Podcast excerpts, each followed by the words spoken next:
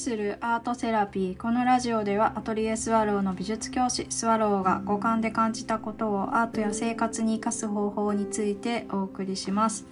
皆さんこんばんは。いかがお過ごしでしょうか。前回の放送からだいぶ日が空きましたが、えー、私は元気にしています。あのそう松山で個展を終えてで旅をしてですごく楽しかったんですよ。見たい風景見てしたいことして食べたいものを食べて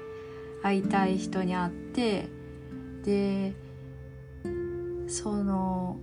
自分が感じたいことの幅を意識してガーって広げたらわーってジンマシンが出てきてであまあこういうことってよくあるからまあ引くよなと思って普通に待ってたんですけど帰ってきたら進んじゃってなんか失神みたいになってああもうこれ病院行かなきゃって思ってで皮膚科に行ってで最近ようやく落ち着いてきたんですけどそう。何これって感じぐらいに出てきちゃってででもすごく楽観的だったんですよね。っていうのもあのすごい印象的な風景をいくつか見ることができたので私の中ではそのあのなんだろう良さの方が圧倒的に強いからああまあ体が追いつく追いつかなくなってるんだろうなって思っていてでけど皮膚ってなんか外とのこの介在している最後のところだからなんかそこがなんかブツブツ赤くなってるってなんかすごく面白くてなんか観察しがいがありました。なんでこんな風にな反応しちゃったのかなって思って。で一つはその自分がこれまで見ているものの幅を広げて認知の幅が広がったから感覚が多分すごくこう刺激されて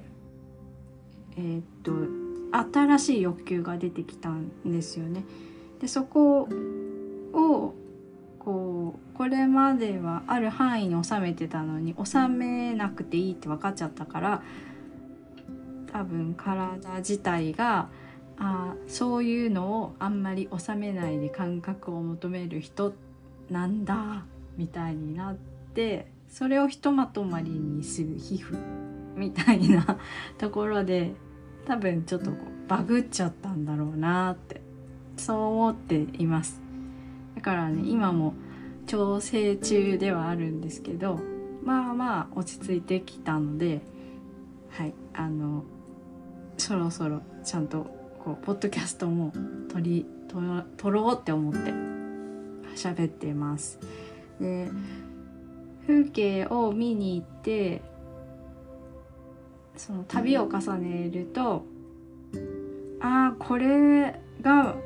この旅で多分すごくいい景色だっていうのが分かるんですよね。でそうすると自分のこの目で見てる幅が一気にこう広がり出すんですよね。この時期のこの、えー、空気感でこの植物が咲いていてそして地面の、えーと、形がこんな風になっていてこういう木が出てるみたいなのインプットが一番いい状態で入るっていうのが来るからでこれ重ねれば重ねるほど過去のそのいい景色も思い出されてよりあこれが見たいんだっていう自分が何を求めているのかっていうのが分かってくるのがすごく面白いです。だから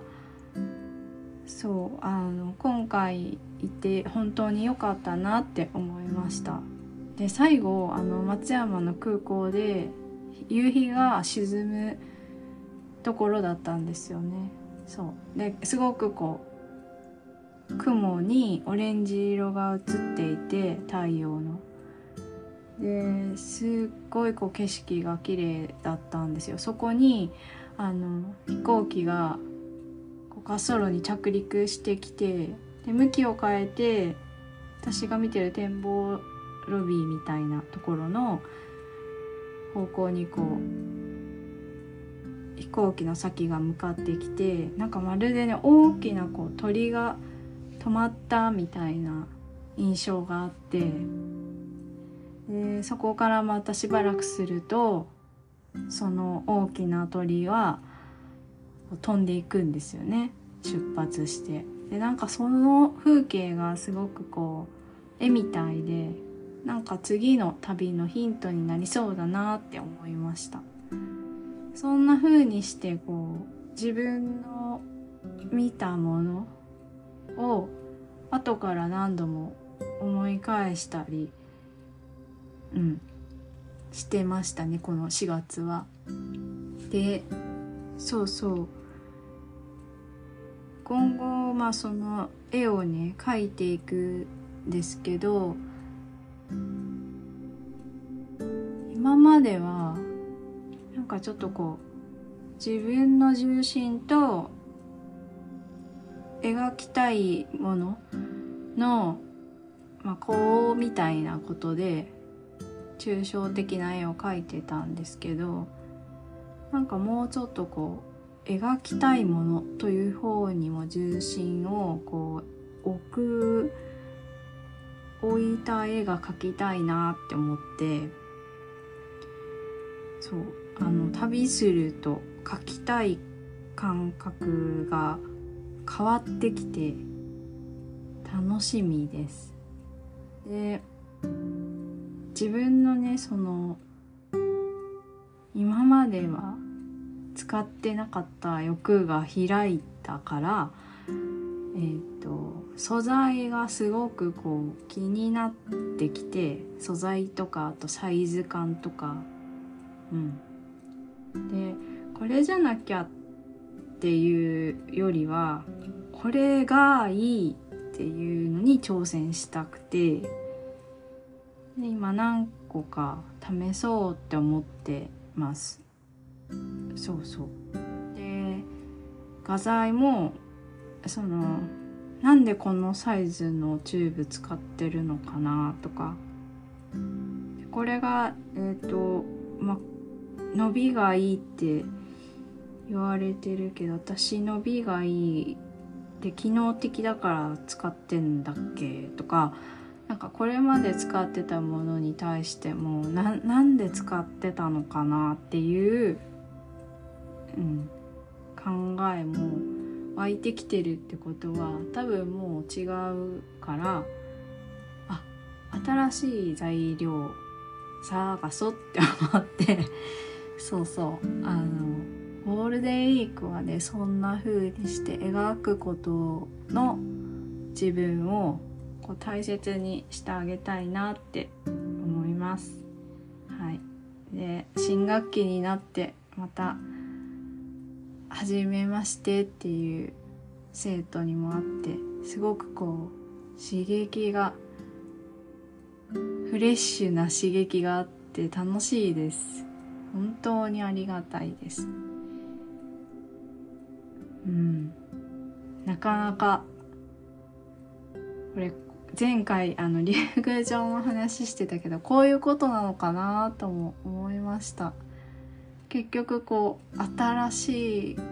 ね若いこう刺激に触れるからなんか私もそこにこう意識がいってどんどんなんだろう、まあ、肉体は自分の年齢なんだけど感覚がこう引っ張られて若返っていくんですよね。その差がまあ面白かったり、まあ、失神になっちゃったりもするんですけど、うん、その行ったり来たりを私は絵で表現していくのが一番いいのかなって、はい、思っています。今日も最後まで聞いてくださってありがとうございます。それではまた。